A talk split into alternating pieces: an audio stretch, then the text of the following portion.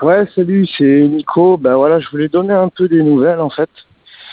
Euh, j'ai écouté un peu les messages de tout le monde. Euh, donc aux dernières nouvelles, ben, on était parti pour aller vers, vers euh, le lac de Sainte-Croix, comme nous avait dit Tocheux, mais désolé Tocheux, mais on n'y est pas allé quoi. On décide pas d'aller là-bas puisqu'on s'est dit que on n'allait pas plus mieux survivre au lac de Sainte-Croix qu'ailleurs. Donc, ben, en fait, on avait des amis sur Draguignan, donc on est allé vers Draguignan, on a réussi à atteindre Draguignan dans euh, la matinée. Euh, et puis en fait, euh, ses amis, ben, il se trouve qu'ils habitent à côté d'un dépôt de bus, dépôt de bus de tourisme. Tourisme, pardon, j'en perds ma voix avec tout ce qui se passe. et donc ils avaient siphonné tous les réservoirs des bus, ils en avaient gardé qu'un seul, et avec plein de jerrycans, donc ça c'était super. Et on a pu se barrer direction bah, l'Italie, la, botte italienne euh, donc, euh, bah, on est parti, voilà, on, est parti direction l'Italie. C'est notre plan puisque l'Italie sera, la boîte italienne sera un peu moins touchée, donc euh, on va essayer d'aller là-bas. La frontière, on a réussi à passer parce qu'en fait, bah, il y avait mon pote militaire qui, nous a rejoint à Draguignan.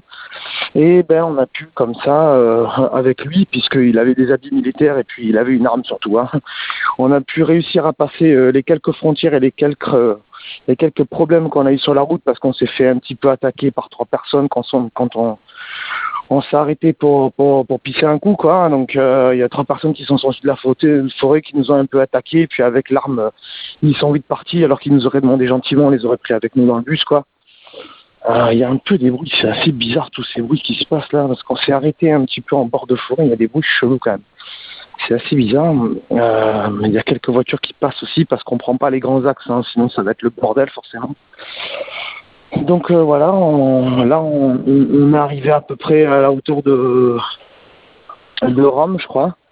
Et puis on va descendre vers la botte italienne. Euh, on va essayer, du moins, si on arrive à passer, parce qu'il y a pas mal de monde. Puis on voit, on voit quand même des trucs, des trucs fous sur la route, quoi.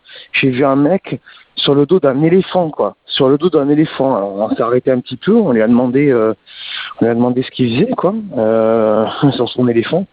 Il nous a dit ben, que c'était euh, le vétérinaire du zoo, d'un zoo du coin, et qui voulait pas laisser mourir son éléphant, donc il s'est barré avec. Voilà. Et dit, vous craignez rien Il dit non, le premier qui me casse les couilles, j'y fais un coup de trompe. Donc c'est quand même assez bizarre. Euh, bref, un truc vraiment chelou, euh, comme le mec avec son bunker à 20 000 euros, c'est vraiment n'importe quoi.